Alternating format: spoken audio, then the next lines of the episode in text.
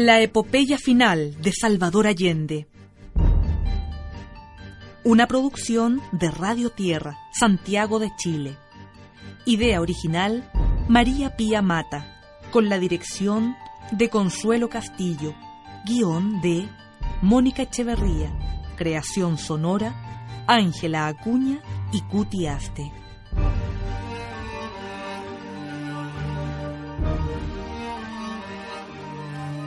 Capítulo primero.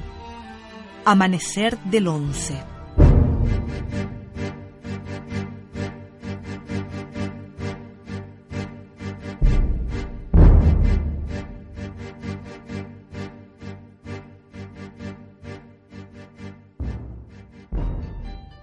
La que se dirige a ustedes en este amanecer del 11 de septiembre del año 2003 es Mireya La Torre. Sí, aunque para la mayoría de ustedes no soy más que un fantasma, una desconocida difunta, pero bueno, aquí estoy, más vieja por supuesto, pero la misma Mirella de hace tantos años. La popular y exitosa actriz y locutora Mirella, la de ese programa del Canal Nacional Buenas tardes Mirella. Desde las 2 de la tarde hasta las 4 de la tarde estábamos juntas. ¿Qué tal? Buenos días o más bien buenas tardes, porque ya son las dos de la tarde. Aquí estoy de nuevo con ustedes y quiero contarles todas las novedades y presentarles al invitado que tenemos hoy, que realmente es fabuloso. Se trata de de un precioso hombre, Yves Montand. Bueno, Yves Montand que va a permanecer entre nosotros aquí mientras filman la película de Costa Gabras que se llama Estado de Sitio, ¿no es cierto? Bueno, entonces, ¿qué les parece si dejo de hablar yo y les presento a Yves Montand? Era joven ese entonces, bueno, no tanto, ¿no? Pero llena de vida, de esperanzas y enamorada hasta las patas. El futuro me sonreía, brillante, hermoso. Sin embargo, en la víspera de ese otro 11 de septiembre de hace 30 años, estaba inquieta. Esperaba un llamado de mi compañero, de mi gran amor. Hacía 15 años que vivíamos juntos y aunque me hacía pasar a veces malos ratos, la pasión en vez de calmarse crecía y se hacía más intensa y esa noche, como la noche anterior, mi gran amor no daba señales de vida. Yo sabía, por supuesto, que su gran preocupación era Chile, era el futuro inmediato. ¿Cómo lograr sortear toda la escalada en contra de Allende? ¿El ejército se mantendría todavía fiel al gobierno democrático?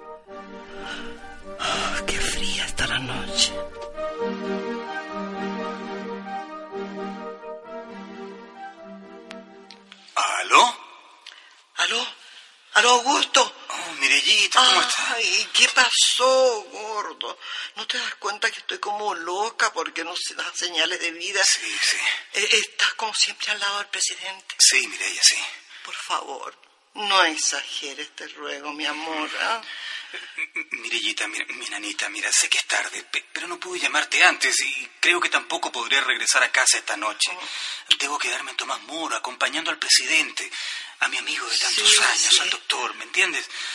Mira, no te preocupes, duérmete como siempre, como un angelito, ¿ya? Tito, tampoco volviste anoche. La situación se ha agravado. Eh, no te preocupes, enanita, mira, te echaré de menos, pero debo quedarme aquí. Estamos dándole la última corregida al discurso que el presidente debe pronunciar mañana en la Universidad Técnica. Ay, así es que va. Sí, así esperamos. Es necesario. Te llamaré temprano mañana. Como siempre te mando un besote de esos grandes que te gustan tanto. Pero más largo, gordo precioso. Adiós, mi amor. Adiós.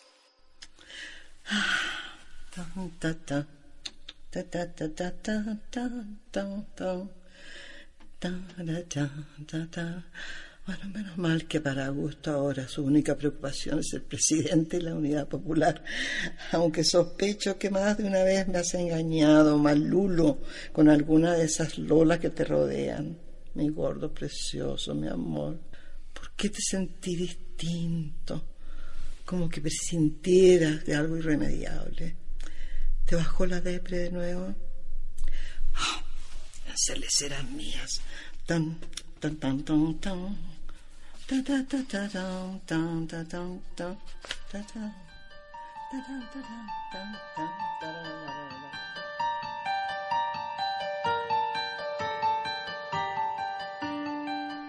Sí, lo recuerdo tan bien, aunque hayan pasado 30 años después de ese llamado.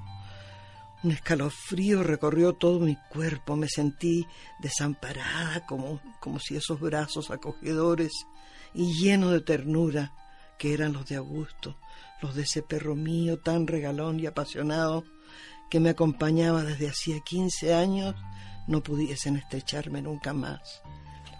Un poco histérica, decidí llamar a mi amiga y vecina Marcela Otero para que viniera a verme. Su compañía me desechar ese vago malestar.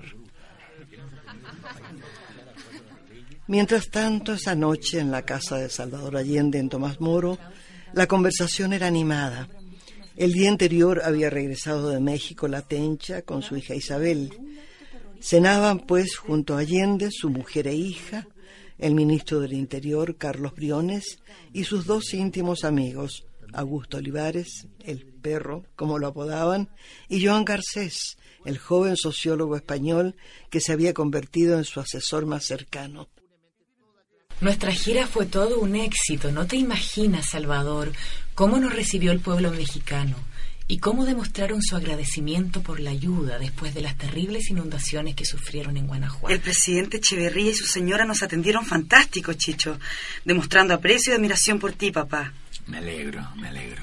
Bueno, ahora que estamos como en familia, quisiera compartir con ustedes algo que me tiene muy preocupado. Siento que la situación se ha tornado muy grave y que los trabajadores se sienten indefensos, desamparados. Coincido. Los errores militares que se han cometido en el mes de agosto son una catástrofe para el gobierno. Y me da la impresión de que al gobierno lo han tenido engañado los militares, en quienes se tiene confianza, y me pregunto cuántas horas nos quedan. Buenas noches a todos los compañeros. Hola, buenas noches. Llegó el flamante nuevo ministro de Defensa, Orlando Letelier. Bienvenido. Aquí tienes un asiento esperándote. ¿Alguna novedad? Nada importante que yo sepa. Cualquier cosa se comunicarán conmigo aquí. Aquí traje la disposición legal del año 45 que regulaba la defensa civil. Creo, Orlando, que hemos perdido demasiado tiempo sin preocuparnos de algo que es tan esencial. Gracias. Mañana la estudiaré. La derecha está usando toda clase de actos terroristas e ilegalidades en contra del Estado, mientras que nosotros nos hallamos atados por la legalidad. Mm, tienes razón. Pero nosotros no vamos a romper la legalidad. Entre la ley o la fuerza bruta, hemos sostenido que el país se regirá de acuerdo a las leyes y así lo sostiene también Carlos Briones. Así es. Pero no hay duda que los atentados son cada día más frecuentes y cobran víctimas inocentes. En los últimos meses llevamos un promedio de un acto terrorista cada hora. Pero Tencha, el terrorismo de la derecha, la unidad popular no puede responder con terrorismo, pues eso sería el caos. No quería decir eso, pero también encuentro que el Ministerio del Interior debe actuar con mano más dura. De acuerdo. Impartiré órdenes de allanamiento. Hasta ahora la derecha ha hecho impunemente toda clase de atentados y aún algunos crímenes sin que nosotros los aclaremos y castiguemos. Perdónenme, pero me voy a retirar. El viaje fue muy largo. ¿Tú vienes también, Chabela? Sí, estoy agotada. Ya es tarde y deben irse a acostar.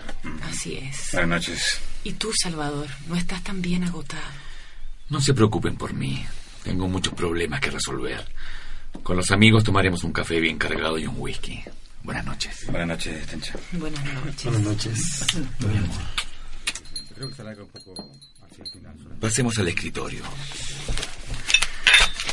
Supongo que todos ustedes están de acuerdo en que la situación es grave, como la acaba de expresar Joan Garcés, y que la única salida, después de haber tratado tantas otras, es la de llamar a un plebiscito. Espero, doctor, que esa medida no sea demasiado tardía.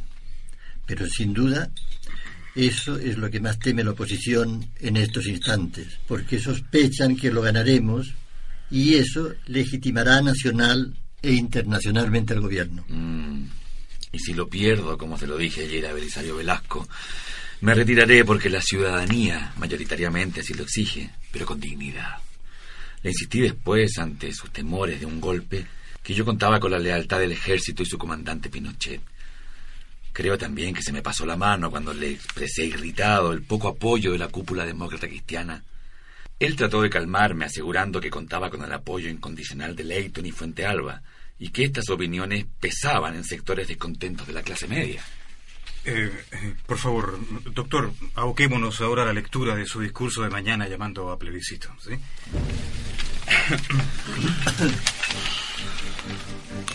que el pueblo será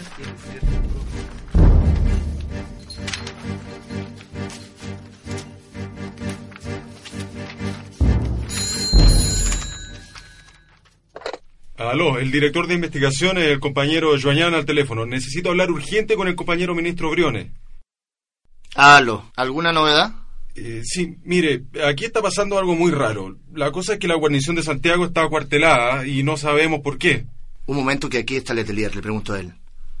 Orlando, ¿sabes algo sobre un acuartelamiento? En absoluto. Le preguntaría al general Brady. Eh, permiso, compañero presidente. Algo de inmediato. ¿Aló? General Brady, habla con el ministro Letelier. Acaban de comunicarme que hay un acuartelamiento. ¿De qué se trata? Qué raro, señor ministro. Averiguaré y lo llamo de vuelta. Pero ¿cómo es posible que nadie sepa de algo así? ¿Con qué asesores cuento, mierda? El general Brady habla, señor ministro. No tiene por qué preocuparse. Se dispuso un acuartelamiento, pero a última hora. La medida es en previsión de desórdenes que pudieran ocurrir mañana por, por la huelga de transportistas. Usted sabe los conflictos que se arman en las gasolineras y debemos darle protección. Además, estamos preparando la tropa para la parada del 19 de septiembre. La voz del general parecía convincente, pero Orlando Letelier estaba preocupado. Hacía apenas tres días se había reunido en casa de Carlos Lazo, presidente del Banco del Estado, con Carlos Altamirano, el senador Adonis Sepúlveda, Ariel Ulloa y Arnoldo Camos, secretario del Partido Socialista. Compañero Carlos, he querido sondear entre mis colegas socialistas lo que saben sobre estas supuestas maquinaciones de los militares para derrocar al gobierno. Sé que a muchos de ustedes les llegan copuchas de militares intrigando. Conversé recién con Pinochet al respecto y le insistí en que debía sondear el pensamiento de la oficialidad. Me respondió inmediatamente muy amable. Señor ministro, no debe preocupar. Acabo de visitar varias unidades militares y todo está normal. Transmítale mi parecer al señor presidente y dígale que mientras yo esté al mando no aceptaré ninguna indisciplina y velaré para que siempre la constitución sea respetada. Después de eso, me quedé tranquilo. No sé, no sé con total exactitud, pero tenemos otras informaciones, Orlando. Existe descontento y hay que descabezar urgentemente a una decena de generales que son partidarios del golpe. José Toribio Merino, Sergio Guidobro, Patricio Carvajal, Lee, Bonilla, Arellano Stark. Por supuesto que habrá oposición y descontento. Sí, claro, el riesgo es evidente. Pero eso es preferible a continuar con esta escalada secreta golpista. Me comunicaría mañana mismo al presidente de sus temores y de la urgencia de una limpieza a los altos mandos, llamando a retiro a unos cuantos.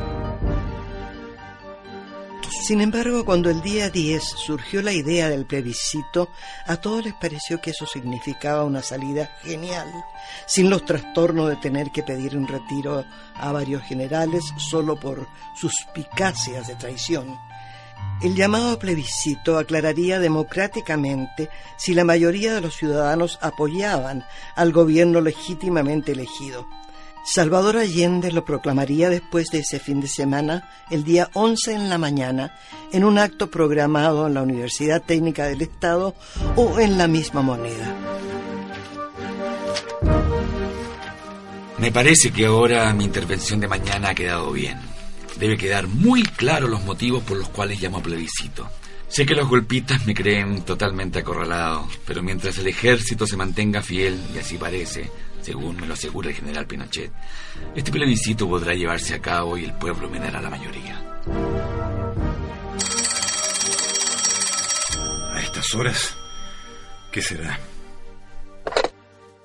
Aló, el compañero Altamirano al teléfono. Necesito urgente hablar con Carlos Briones. Dime, Carlos, ¿de qué se trata? ¿Supiste que las tropas de los Andes se dirigen a Santiago? Sí, Orlando Letelier lo conversó con Brady y el general dijo que era normal. Preocúpate.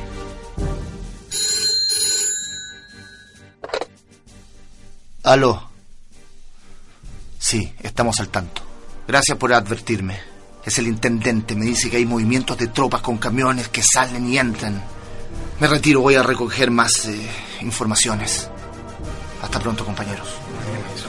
Ahora sí. Vamos allá, claro. Compañeros, son las 4 de la madrugada. Yo me voy a mi casa. Presidente, le comunicaré cualquier novedad. Yo también creo que iré a recostarme un rato. Nos quedaremos aquí, el perro Olivares y yo, como anoche, acompañándolo, doctor. Que descanse. Ya saben, amigos, que hace tiempo que dejé de dormir. Pero algo debe tranquilizarnos. Por fin la Armada se ha hecho a la mar y ha partido de Valparaíso. De algo podemos por lo menos estar seguros. El golpe no será de la totalidad de las Fuerzas Armadas. Así que... a juntar fuerzas para mañana. Buenas noches, Joan. Buenas noches, perro. Buenas noches, doctor. Me echaré aquí, encima del sofá. Y yo en este otro. Que sueñes con los angelitos, Joan. Lo que yo me pondré a redactar mi testamento. Yo no lo he hecho porque no tengo nada que dejar. El golpe está encima y los dirigentes políticos no hacen nada efectivo por detenerlo. Yo también lo creo. Y ni siquiera se han preparado para tal eventualidad. Estoy tan cansado. Hace semanas que paso la noche desvelado. Y sé que si cierro los ojos tendré una pesadilla. Un señor con gorra y lleno de pelitos, instalado en la moneda. Un gorila